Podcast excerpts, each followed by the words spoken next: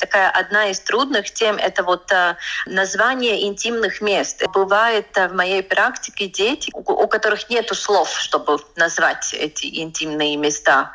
Или эти слова очень такие странные.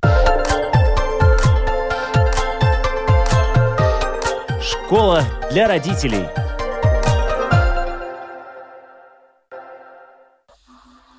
Здравствуйте, с вами Марина Талапина. Спасибо, что подписываетесь на нас. Подкасты программы «Школа для родителей» можно слушать на нашем сайте lr4.lv, а также практически на всех платформах, включая Spotify, Google, Apple подкасты. И привет всем нашим слушателям в Англии, Германии, Чехии, Швеции, России, Белоруссии, Казахстане, Израиле, Украине и, конечно, в нашей любимой Латвии.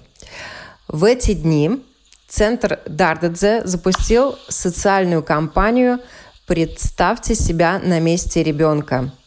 В ходе этой кампании каждому родителю предлагают улучшить общение с ребенком, построить уважительные и безопасные отношения со своими детьми. Вот что такое детские границы и как их соблюдать, мы сегодня говорим с нашими гостями. Я рада представить с нами на связи психолог центра Дардаце Дайна Дзилюма. Дайна, здравствуйте. Здравствуйте. И руководитель занятий для родителей общества Теви, отцы Элина Клявиня. Элина, добрый день. Добрый день. Давайте сразу расскажем всем, кто нас слушает, о компании, которую вы организовали. Представьте себя на месте ребенка. Ну, получается, что в последние годы мы довольно много рассказывали о последствиях насилия, ну вот какое отношение вредно для ребенка. Но мы решили, что пришло время взглянуть на эту тему с другой стороны, что значит э, иметь такие безопасные отношения с ребенком в семье. И с одной стороны, я могу сказать, что мы, конечно, живем в таком, ну, хорошем времени, если э, думать о каких-то э, очень давних э, времен, тогда дети, наверное, ну, вообще не считались э, полноценными людьми. Сейчас мы про это можем говорить. И я думаю, очень-очень многие родители очень стараются. Это не всегда легко, но мы хотим как-то ну вот, помочь э, тоже родителям, может быть, немножко взглянуть еще на себя со стороны и, может быть, что-то еще улучшить. Потому что, ну да, наверное, и сейчас наблюдается иногда ситуации, когда, э, например, мы тоже сами можем оценить, что если это был бы взрослый человек, мы, может быть, так бы не сделали. Поэтому и это название, да, посмотри со стороны ребенка, э, чтобы вложить себя вместо ребенка и, может быть, сделать этот вывод, а сделал бы я так или нет, если это был бы взрослый человек. Какие проблемы возникают у детей из-за того, что э, родители э, нарушают эти самые границы, о которых вы говорите. Элина, наверное, вас попрошу. Вот Почему возникла вообще потребность доносить до родителей эту информацию? Казалось бы, все на поверхности. Обращайся с детьми так, как хочешь, чтобы обращались с тобой. Но по отношению к детям, как вот уже и Дайна сказала, действительно, мы порой себя ведем не так, как по отношению к другим взрослым людям. Да, когда у нас дети, мы родители, и мы повторяем то, что как э, воспитали нас. Бывает, что когда мы взрослеем, мы думаем, ну, когда, когда у меня будут дети, я так не буду воспитать их. И не буду орать на них, я не буду их обижать, все такое, да. Но когда они появляются, тогда все то, что у нас есть внутри, то мы и делаем. И э, они хотят э, быть хорошие родители и делать лучше, но это просто так не меняется надо работать над самим собой и делать по-другому уже, когда ты знаешь и осознаешь, что было в твоем детстве и что ты можешь менять э, здесь и сейчас. И эта компания помогает увидеть эти маленькие действия с стороны родителей, э, которые нарушают границы ребенка. Ну, например, там, ну не плачь, ну это не было ничего, что ты там э, плачешь, ну это не надо. Или кушай все, у латышей такая, завтра будет хорошая погода, если ты все скушаешь, да. Потому и нужно работать, и поэтому и это очень трудно изменить, потому что это внутри у нас. Вот сейчас привели такие классические примеры, что ничего страшного, а что ты плачешь? А тебе не больно? Это такое вот обесценивание эмоций ребенка, чувств ребенка с одной стороны, а с другой стороны, то, что касается еды, это самое распространенное на самом деле насилие над ребенком, когда ребенка всеми мыслимыми и немыслимыми, хитрыми и нехитрыми и грубыми способами заставляют кушать.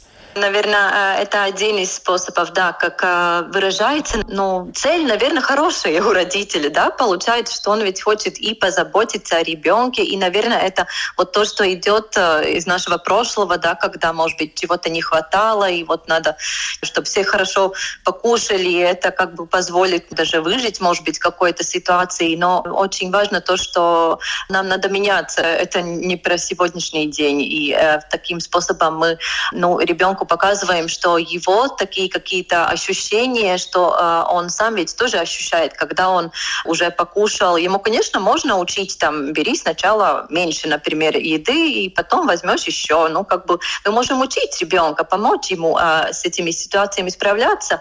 Но, наверное, очень важный вопрос, как мы это делаем. Или мы просто, как сказали, так и есть, или мы объясняем, или мы понимаем, как для этого именно ребенка лучше. Какие мероприятия планируются в рамках кампании? Представь себя на месте ребенка. В сайте Центр Дардете мы приглашаем родителей заполнить тест и оценить э, свои отношения с ребенком через такие очень, мне кажется, распространенные, обычные ситуации, которые встречаются, ну, наверное, довольно часто, когда мы воспитываем детей и отвечая на эти варианты теста, родитель может э, сам себя оценить. Мы не будем вас оценивать, это просто ответы только для вас. И когда родитель а, заполняет этот тест, а, тогда он получает тоже про каждую эту тему информацию, которая может помочь ну, идти в таком позитивном направлении. Очень-очень практичный, мне кажется, интересно заполнить его.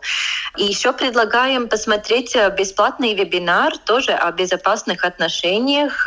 И там уже тоже видно очень конкретные такие видео с разговорами с детьми, как вообще разговаривать с детьми про а, тему разных прикосновений, про то, что вот э, тело ребенка это тоже такая граница одна, это физическая граница. И как про это говорить, потому что эта тема тоже не так легко всегда родителям про это говорить. Эти навыки нужны э, родителям и дальше уже детьми, поэтому тоже приглашаем посмотреть этот э, бесплатный вебинар.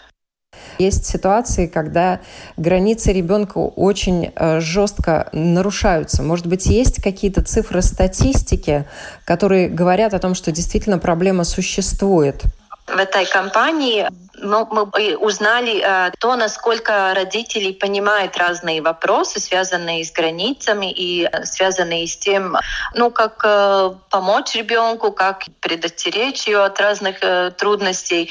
И то, что мы видим, что есть позитивная тенденция в том, что родители уже чаще понимают, что э, если мы говорим про сексуальное насилие, что чаще все-таки это э, ребенку близкие и знакомые люди, которые которые это совершают. И уже ну, побольше процент, э, если было раньше 44 процента, то сейчас уже 55 процентов родителей э, это понимает и знает, что э, эти преступления против детей совершают знакомые люди.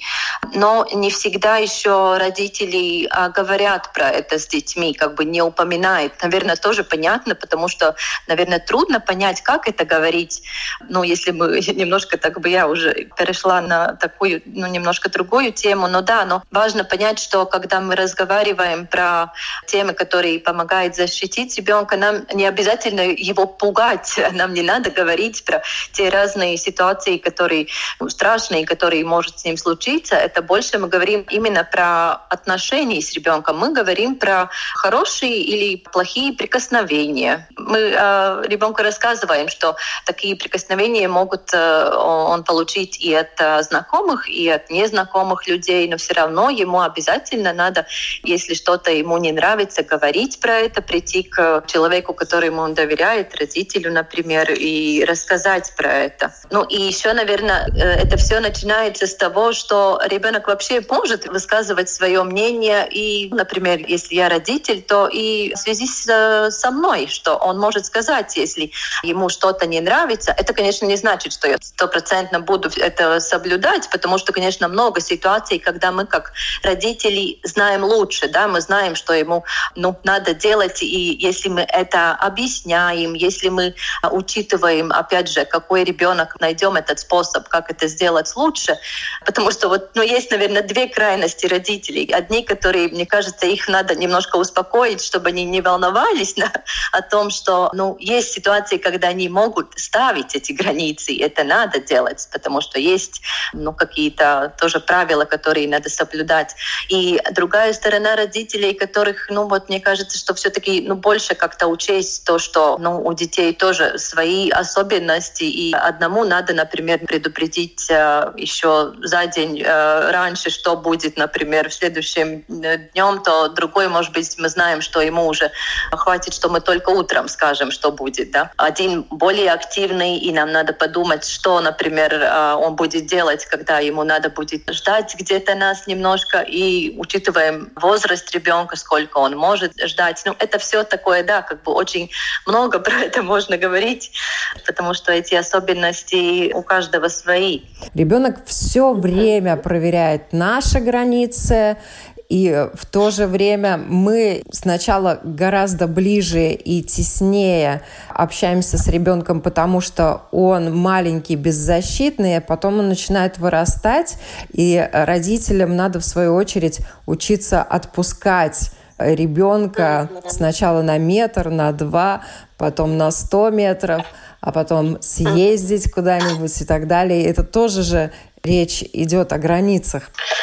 А, ну да. Последнее, что вы сказали, это про границы, которые родитель не чувствует, что ребенок готов расстаться. Ну, это психологическое отдаление, да, и иногда родители очень так чувствует ребенка очень-очень близко к себе и, и не отпускает дальше. Но это тоже нарушение границ ребенка. Потому это что эгоизм родительский, ведь да, правда. Это, Мое да, дитятко и... куда? Я должен его проконтролировать. Да. да, но это не про ребенка, это про меня. И, как вы сказали, очень трудно родителям э, эти э, чувствовать границы и рассказать детям, чтобы они поняли, что э, это можно и это нельзя. И это тоже опять с того, что мы э, хотим быть лучше. Э, у меня было очень такое жесткое детство, да, мне ничего не позволяли, мне всегда надо было делать так, как э, говорят мои родители.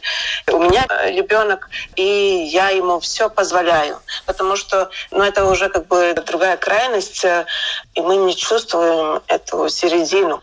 Но мы, как родители, должны чувствовать, э, какие границы ребенок может перейти, какие ему нельзя. Там, например, про тело, и мы это можем учить ребенку просто, как Дайна говорила, ну не надо там пугать ребенка, что если плохие люди, они будут тебя трогать и все такое. Мы это каждый день учим ребенку, когда мы ценим его границы. Мы говорим, если мы смеемся, мы его щекочем э, ребенка. Сиская. Да, Даже милое а, дело, да, подсискать ну... ребенка. Да, и он, да, и он говорит, что а, мне не нравится. А мы, что тебе не нравится? Это же весело, ха-ха-ха-ха. И даже такие мелочи. Это каждый день. Или когда, как и Дайна говорила, такие надо там почистить зубы. Но их надо почистить. Да, это как бы мы нарушаем границы ребенка, да, даже физические. Но если мы это говорим, что это так, просто мы делаем, это надо, чтобы зубы были чистые, и не надо было там потом идти к врачу и все такое. Это мы все делаем, это хорошо делать, чтобы он знал, что с ним э, происходит и почему что это ничего не, не плохое, да, что мы показываем каждый день. Но это опять надо учиться, если у меня это трудно получается. Я тоже такой родитель, у которого очень трудно увидеть, где мне надо ребенку сказать нет, это нельзя делать. Я, я так откровенно говорю. Ну да. И я учусь. Когда, в каком возрасте, чему его надо учить? А, но я, наверное, бы затронула в связи с этим такую вот тему, что нужно научить ребенку, а то, что уже с дошкольного возраста, вообще, ну, с самых маленьких лет, даже, не знаю, может быть, даже когда еще ребенок сам этого не учится, но мы просто сами, может быть, тренируемся. Такая одна из трудных тем — это вот а, название интимных мест. Это еще все, все время такое а, повторяется, что бывает в моей практике дети, у, которых нет слов, слов, чтобы назвать эти интимные места. Или эти слова очень такие странные. Я, конечно, не думаю, что обязательно надо правильными анатомическими названиями. Так тоже можно. Есть родители, которые выбирают этот вариант, но можно назвать и так, как э, принято в семье, но, наверное, важно, чтобы это название было такое, которое было понятно для, например, педагога в детском саду. Если, например, ребенок будет рассказывать, что кто-то трогал мой цветочек, наверное, не всегда это будет понятно. А все-таки, ну, даже если это хотя бы такое, ну, более распространенное слово, как пися на русском языке, а, это уже поймет все, даже если это не такой анатомический. Это очень важно, чтобы у детей и было а, слова, как это вообще называется, развивается, и, ну, и даже чтобы эта тема не становилась такой, ну, вот э, темой, про которую вообще нельзя говорить. Как же ребенок расскажет, если ему, ну, просто, если что-то будет или болеть, ну, или в таком худшем случае, если кто-то сделает что-то ему плохое. Это одна тема. И очень важно и говорить, так как я уже раньше говорила, про хорошие и плохие прикосновения. И это тоже, опять же, приглашаю посмотреть э, наш э, вебинар. Э, там очень хорошие, мне кажется, видео и примеры, как про это говорить, рассказывать про то, какие прикосновения нравятся нам, спрашивать, какие нравятся у детей. Да, но мы учим в программе Джимба, да, есть хорошие и плохие прикосновения, и плохие прикосновения, они могут быть э, и такие, когда нам физически больно, но и такие, которые нас смущают. И то, что помогает э, опознать э, плохие прикосновения, одно из таких важных вещей — это такая наша внутренняя сигнализация. Так мы вот рассказываем, что вот у этого нашего особенного героя Джеймби, у него есть такая сигнализация, но и у нас у каждого есть. И это, наверное, ну, можно другим словом назвать такая наша интуиция, которая часто э, и даже у детей с маленького возраста помогает все-таки почувствовать, что что-то не так. И тогда мне обязательно надо, или это ситуации, когда не настолько опасно, и я могу сказать, например, там, ну, кто-то меня щекочет, и мне не нравится. И я могу сказать таким уверенным голосом, тоже детям хорошо тренировать этот уверенный голос у кого-то. Это больше необходимость в этом. Сказать, нет, это мне не нравится. Остановить, да. Это тоже вот очень хорошая игра вообще между детьми и родителем. Учить их, а, ну, такое слово, например, стоп, и тогда мы останавливаем все эти игры, которые очень хорошие игры с прикосновениями. Они неплохие. Я не, не хочу ни в каком случае создать такое представление, что прикосновение э, что такое, чего надо избегать. Наоборот, они нам очень важны и очень необходимы. Но очень важно учить, да, что вот есть эти хорошие и плохие. И тогда надо идти и рассказать человеку, которому я доверяю. Илин, самые распространенные ошибки взрослых в отношении детей и выстраивания границ? Хм либо они э, слишком рас... размытые. Да, или слишком такие сдержанные. То, что мы не чувствуем своего ребенка. Ну, как бы не знаем его.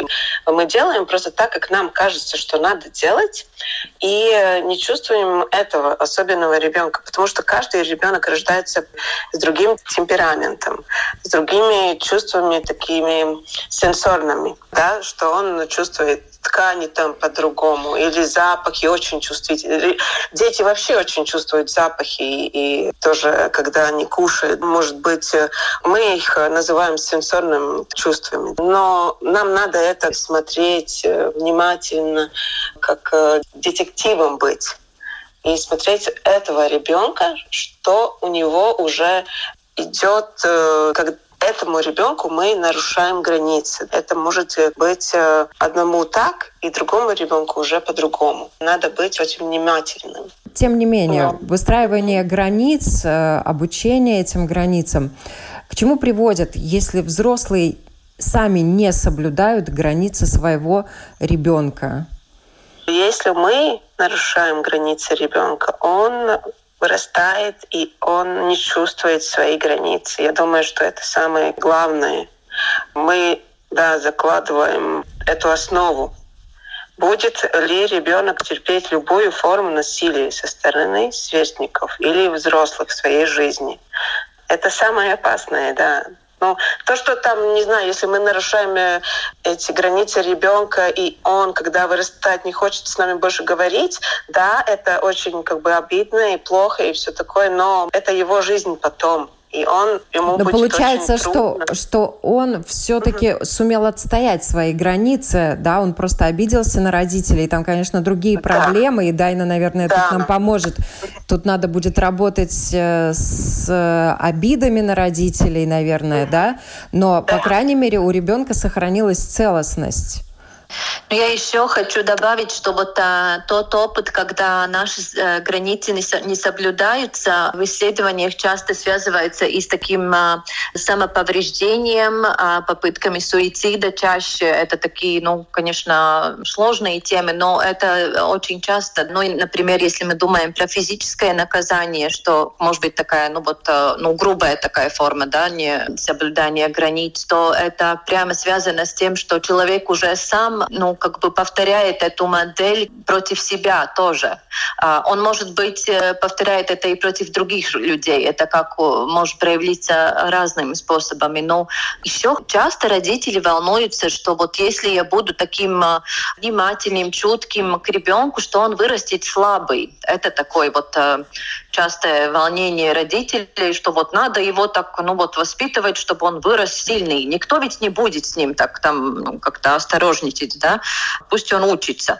Но это работает, я бы сказала, наоборот. Э, если эта сила и уверенность растет, когда ребенок чувствует, что его, не знаю, услышали, увидели, учли его какие-то особенности, и это, ну, даже улучшает его способности, ну, в каких-то каких-то трудных ситуациях искать помощь, например, а, говорить про то, как он себя чувствует. А, опять же, все эти стереотипы, в которые мы еще сегодня тоже часто попадаем, что мальчики не плачут, там девочки не сердятся, это все тоже мешает, да. И, ну вот да, если мы ребенку даем то, что про трудности можно говорить, что он будет услышан, он уже дальше своей жизни сможет ну, пройти через разные трудные ситуации намного лучше. Мы наоборот даем ему силу.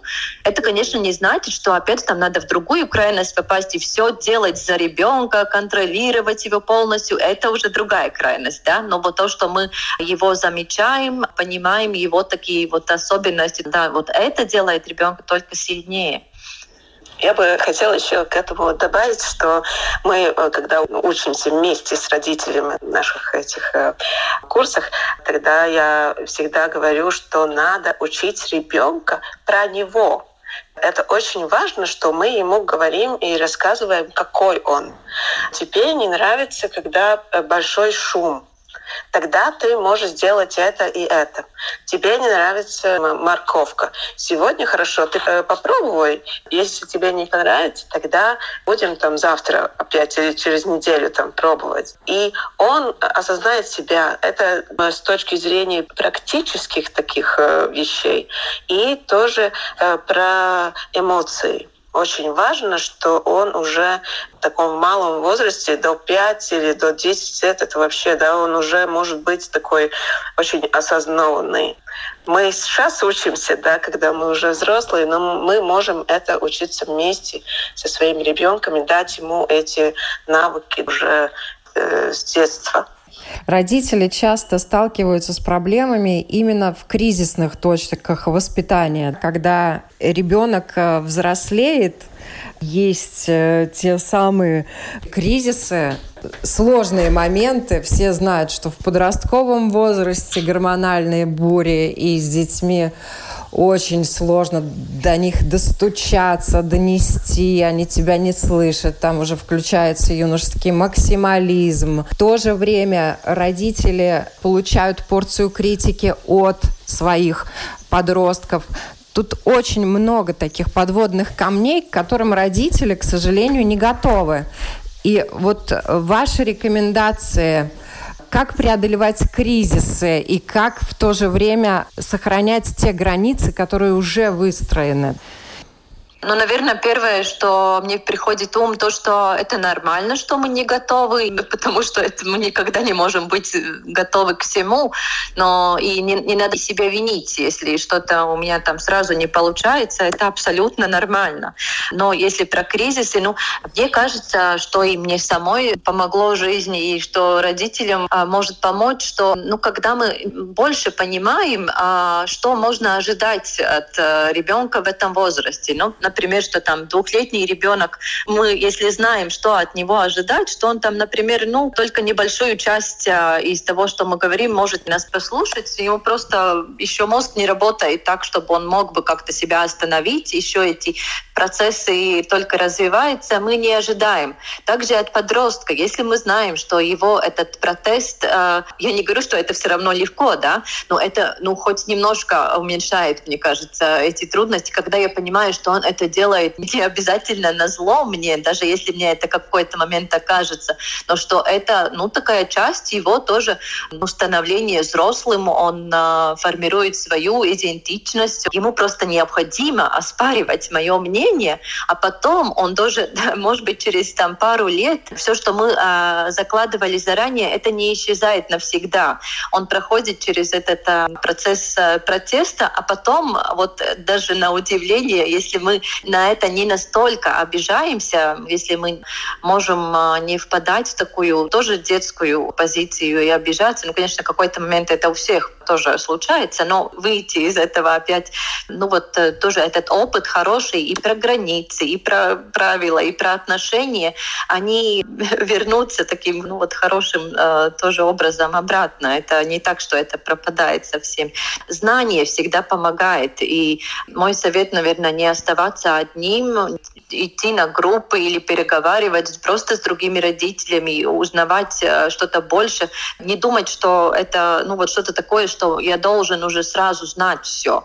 Ну, и это совсем э, не всегда легко, но, но да, это, наверное, жизнь, да, мы учимся, пробуем. Я думаю, что Лина много общается с родителями. Как родителям самим правильно реагировать на критику детей? И когда эта критика обоснована? Родители же тоже иногда впадают да. в детское состояние, не принимают э, той правды, которую им говорят со стороны. Даже О, маленькие да. дети, тем более маленькие дети. Да, да. Мне очень больно смотреть, когда взрослые люди обижаются на детей. Я понимаю, еще э, если такой подросток, на тебя там давит, да, там, как ты такая вообще, там, как ты меня воспитала, все такое. И тогда все, что мы обижаем, что как ты можешь, я тебе там еду, тебе есть Последняя отдала. Да, да, все, все, последнее себя, свою жизнь я тебе отдала, все такое. И, но то, что надо, если ребенок это нам говорит, мне кажется, это хорошо. И то, что я делаю или стараюсь делать, я слушаю очень тщательно. Я слушаю, что он говорит. И потом я говорю, спасибо, что ты мне это сказал. Это для меня очень важно.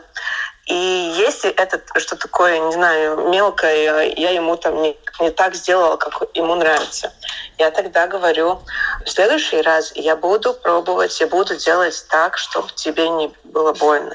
Да? А если он говорит про все, вообще ты не умеешь воспитать детей, дети так говорят, или они там э, плохие слова на нас говорят. И это такие болевые точки для любого родителя. И тут да. Э, какой может быть правильная реакция для того, чтобы ребенок, подросток все-таки опустился на землю, понял, Но что думаю, не все так просто. Мы, если мы ему э, ответим и у меня эта ситуация очень болезненная. Мне это тоже болит. Я, я чувствую, как тебе это важно и как это трудно преодолеть эту ситуацию.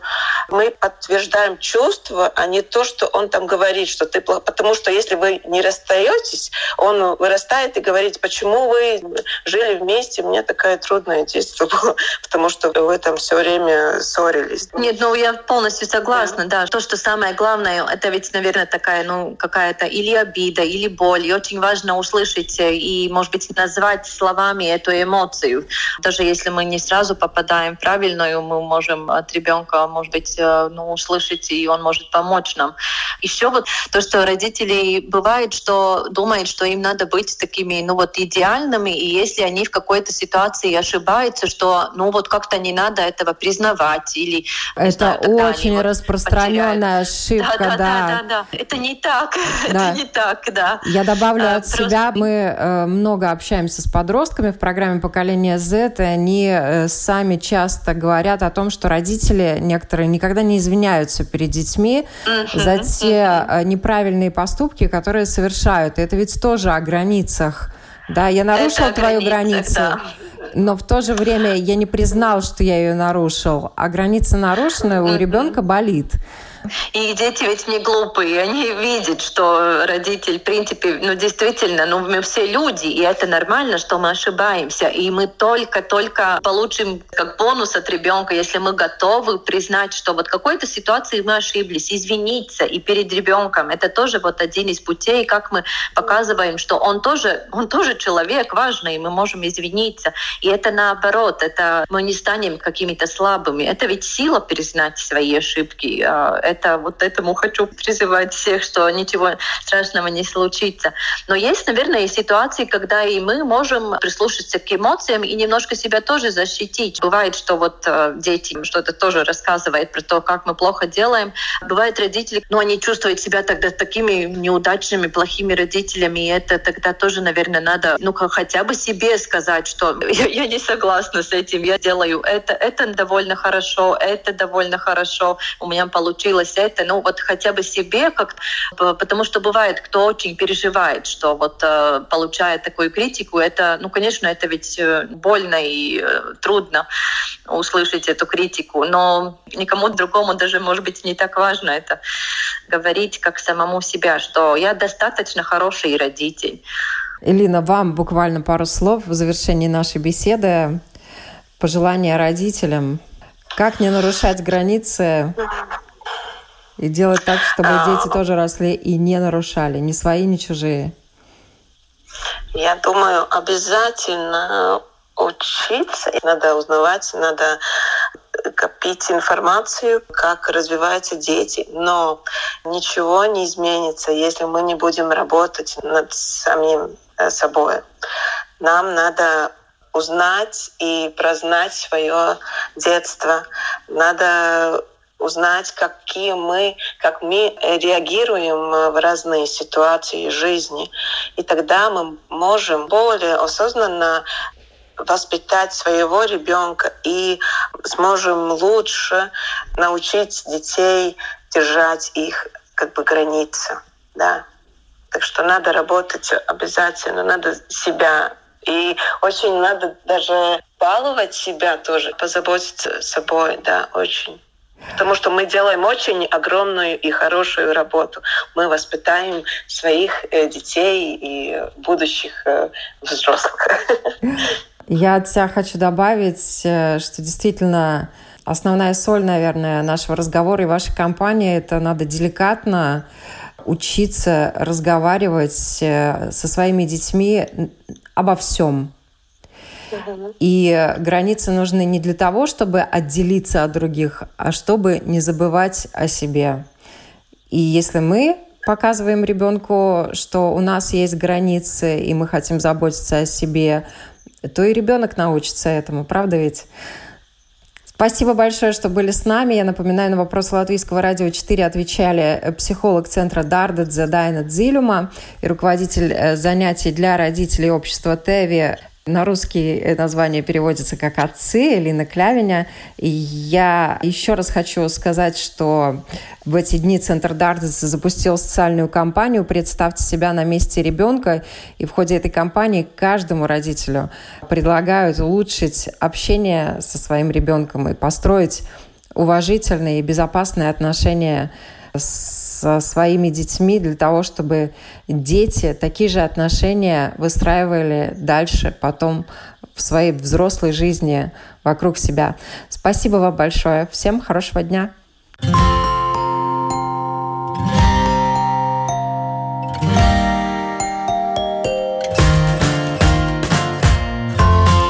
Стать другом, учителем, доктором – научить доверию, терпению, радости.